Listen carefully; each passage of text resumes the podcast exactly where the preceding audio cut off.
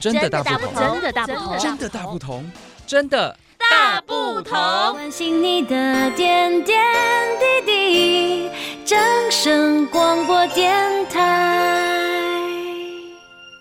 听众朋友，大家好！我们今天非常高兴哦，特地为大家邀请到民安中医诊所的李爱玲李院长来到节目当中。院长您好，维荣好，各位听众朋友大家好，我是李爱玲。今天想请院长来跟我们谈谈。我们知道说，现在的人都很担心自己有这个代谢症候群。那不晓得说是不是女性朋友的腰围呢，只要超过了八十公分，还有男性朋友腰围超过九十公分，就代表说自己有可能是代谢症候群了呢？没错哦，呃，我们主持人。讲到的这个因子啊，哈，其实是我们代谢症候群五个因子里面其中一个，就是我们如果腰围比较胖胖大大的，诶，它就符合我们其中一个风险因子。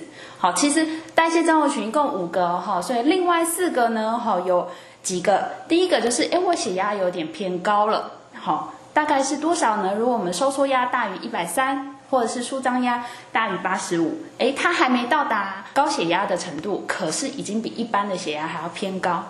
好，再来呢，我们抽血会抽到的，我们的血糖，空腹的血糖，哈、哦，有大于一百，那一样也是它没有达到糖尿病的标准，可是又比一般正常人还要再高一点。好，再来我们的空腹的三酸甘油酯，它有大于一百五。好，它一样都是偏高，又还没有到达一个需要吃药的程度。那最后一个是我们的好的胆固醇，也就是高密度胆固醇。男生女生不同的标准，如果男生小于四十，女生小于五十，那我们就觉得您的好的胆固醇不够，这也是一个代谢症候群里面的危险因子。刚刚院长跟我们讲到，我们代谢症候群有哪些的危险因子哦？那我们如果说这个代谢症候群，我不晓得说是因为先天引起的还是后天引起的呢？好的，大家都很关心这个问题。其实啊，我们啊，先天因素、遗传因素影响大概是占了两成左右。好，就是说，如果我的爸爸妈妈、呃爷爷奶奶、长辈们哦有高血压、有糖尿病、好有高血脂的问题，那我们本身就会带有这个遗传基因。好，这大概占了两成左右的患者。那其他的五成呢？哈，也就有一半以上哦，都是我们不良的生活习惯造成的。像什么？像诶，有些人比较久坐，哈，因为我们工作形态常常坐很久，然后其实都没有起来活动。还有些人喜欢抽烟，喜欢喝酒，好，甚至应酬嘛，好，那这个烟酒也会造成我们的代谢症候群。好，那再来就是我们的饮食习惯，好，比较喜欢呃比较油腻的，啊，比较甜食为主的，好，甚至呃重口味为主的，啊，纤维素稍微太低了，好，这个也会影响。那最后一个呢，其实就是压力，好，其实很多人诶，他的生活形态都不错哦，好，呃，吃的也很养生，不烟不酒。然后呢，也有运动习惯，好，可是呢，因为他的呃生活压力或工作压力很大，所以压力的人他也很容易造成我们会有代谢症候群的问题。所以刚刚院长跟我们讲到这个代谢症候群，主要是由于后天所引起的。那我不想说，哎，这个代谢症候群会引起什么样的这个后遗症呢？好哦，为什么我们呃国健局啊哈都会哎推动说，哎我们一定年龄以上开始会有一个成人健检。好，其实就是希望抓出这个代谢症候群的患者，他还没使用到药物去治疗。好，可是呢，好，我们代谢症候群刚刚讲五个因子里面如果有符合三个，那我们就认为，哎，您就是呃代谢症候群的患者。好，那这样子的人，他会比一般人哈更容易得到糖尿病六倍的风险，也更容易得到高血压四倍高血压的风险，然后也更容易哎。我的血脂太高了，胆固醇、三酸甘油酯太高了，好，它有三层。那更重要的是，诶，它比一般人更容易心脏病，更容易脑中风。好，所以我们希望能够在还没有到疾病的程度之前，我们先把这群人抓出来，好，然后呃教大家怎么样正确的饮食。怎么样调节自自己的生活形态，然后去避开说，哎，把这些风险因子降低，避免我们到疾病的程度，哦，甚至要长期吃药的程度。听起来这个代谢症候群实在太可怕了。那不晓得说，哎，我们如果说有了这个代谢症候群呢，是不是可以借由中医的帮助来帮我们改善呢？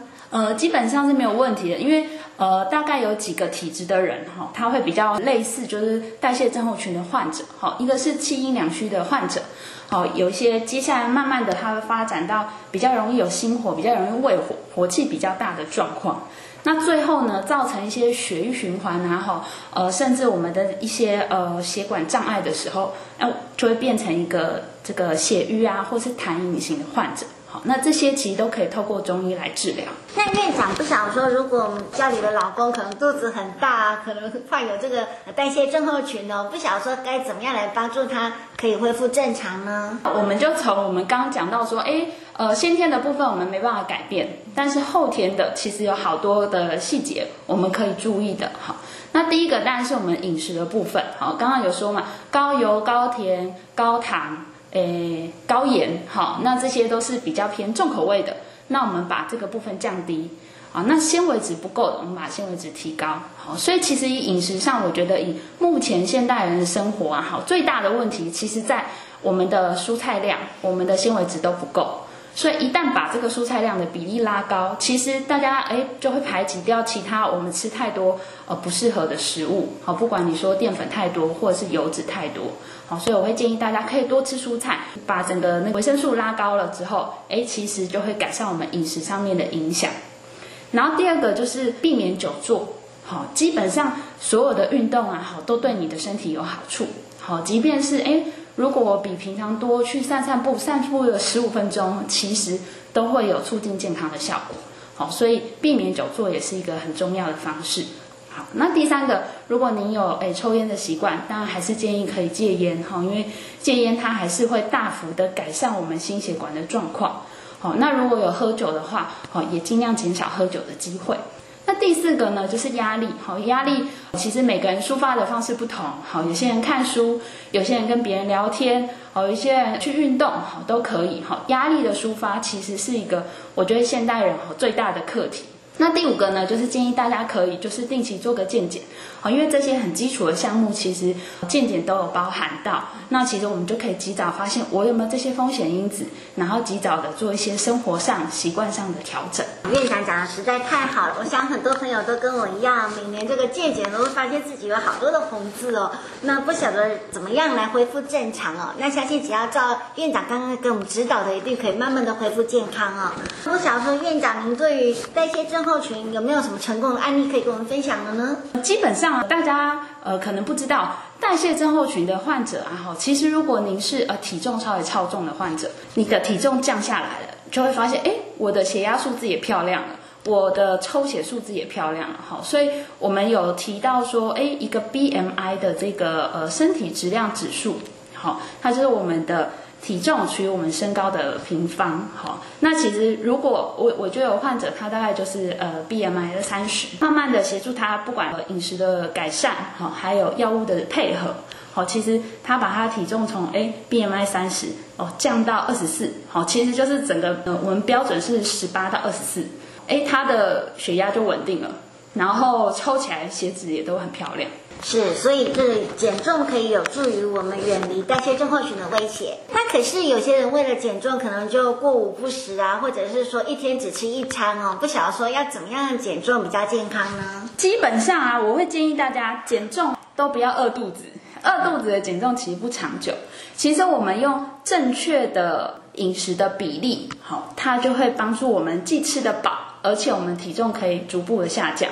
什么样子的比例呢？我们就想象一个餐盘，好，我有一半是蔬菜，然后四分之一是呃我的蛋白质，好，我的肉啊、鱼啊、蛋啊、好豆腐啊这类的蛋白质，剩下四分之一是我的淀粉，好，所以其实我们每一种都有吃到哦，好，不是说哎我今天完全低淀粉，好，完全不碰，好，生酮饮食没有，好，其实我们用这样子的饮食搭配，你就会发现说，其实你吃得饱，因为。呃，整个蔬菜量很够，它对我们的饱足感是很有帮助的。那因为你同时又有淀粉，又有蛋白质，所以它会让我们不会太容易在时间还没到就饿了，然后饿的时候我们就会随便找东西吃。哦，所以我们三餐吃得饱，餐与餐中间不要特别再去吃别的东西。其实按照这样子的比例。你就会发现说，嗯，体重可以逐步的下降，但是你不会觉得我好像跟 model 一样饿得很辛苦，这样实在太棒了。那我们今天非常谢谢明安中医诊所的李爱丽李院长来到节目当中，谢谢院长，你下次再来，谢谢，谢谢。